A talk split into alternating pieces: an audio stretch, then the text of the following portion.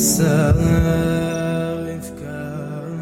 牧羊少年奇幻之旅》第十七集，作者巴西 Paulo Coelho，译者丁文林，朗读者子清。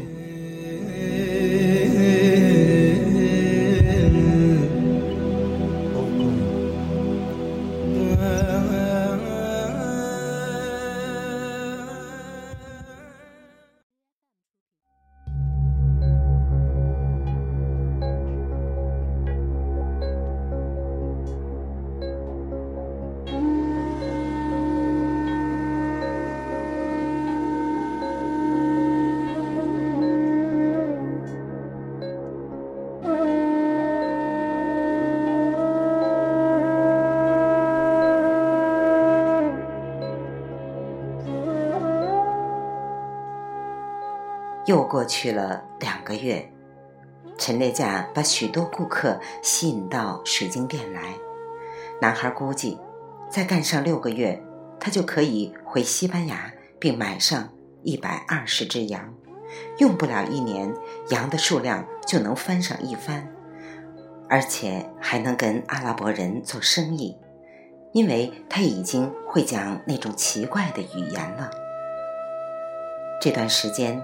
他一直没动过乌灵和图明，因为埃及对于他来说，就像圣城麦家对于水晶商人一样，早已变成了一个遥远的梦想。男孩现在很满意自己的工作，并且无时无刻不在憧憬着凯旋塔利法的那一天。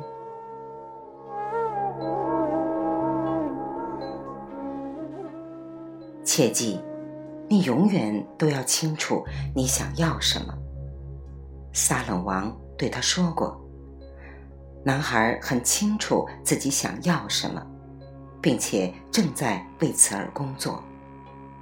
也许他的财宝就在这块陌生的土地上。他遇到过一个骗子，但之后一分钱没花，就使他的羊群翻了一番。男孩感到非常自豪。他学到了一些很重要的东西，比如做水晶生意，不用语言的表达方式，以及发现预兆。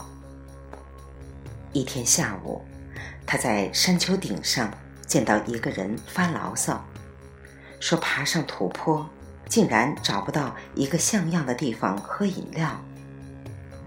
男孩早已。熟悉了预兆，便找到店主谈话。咱们卖茶给那些爬到山坡上来的人喝吧。这里有很多人卖茶，老板回答说：“我们可以把茶水盛在水晶杯里来卖，这样一来，人们不但会喜欢茶水，还愿意购买水晶杯，因为美丽。”最令人折服。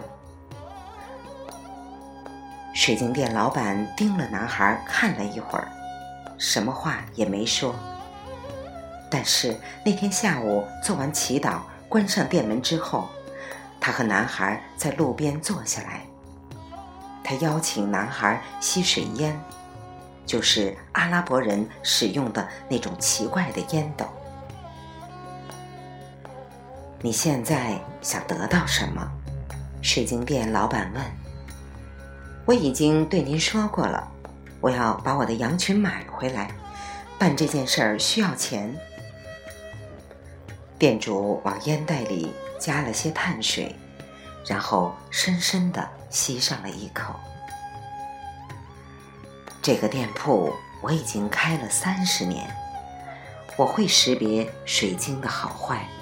了解水晶的所有特性，我熟悉每块水晶的大小和折光度。如果你用水晶杯盛茶水卖，商店必然会扩大。这样一来，我就必须改变我的生活方式。这难道不好吗？我已经习惯了这种生活，在你来这之前。我曾认为我在同一个地方待的时间太久了，而这期间，我所有的朋友都有了变化。有破产的，也有发财的。这一切使我感到非常难过。现在我明白了，根本不必伤心。店铺的规模正如我期待的那样，恰到好处。我不想再变了，因为我不知道该怎么变。我对自己的一切都已经非常习惯了。男孩一时不知道该说什么才好。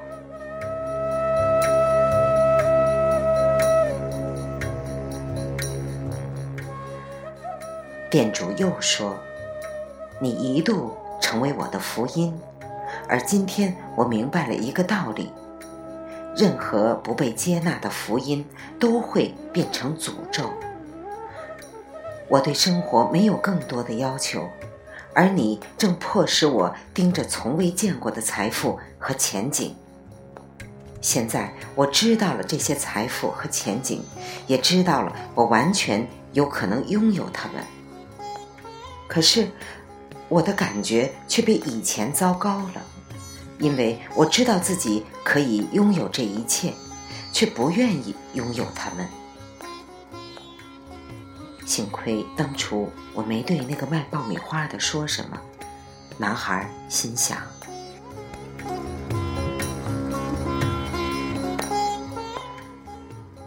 两个人又抽了一阵子水烟。太阳渐渐落山，他们交谈时用的是阿拉伯语。男孩对自己的表现很满意，因为他会讲阿拉伯语了。有一段时间，他曾经以为羊群能够教会他一切，但是羊群不会教他阿拉伯语。世上一定还有其他一些东西是羊群教不了的。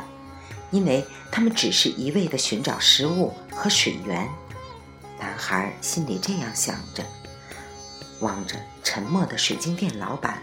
我认为并不是羊群在教，而是我在学。他又想，马克图布，店老板终于开口说道：“什么意思？”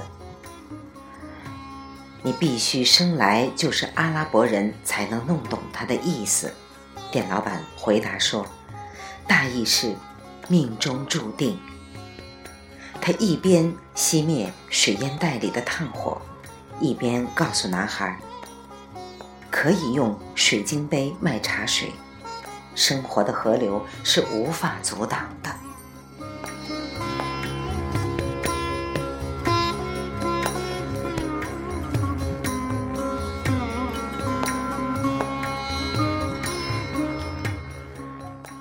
牧羊少年奇幻之旅》第十七集，作者巴西 Paulo Coelho，译者丁文林，来自电台轻音耳语子青分享，欢迎订阅收听。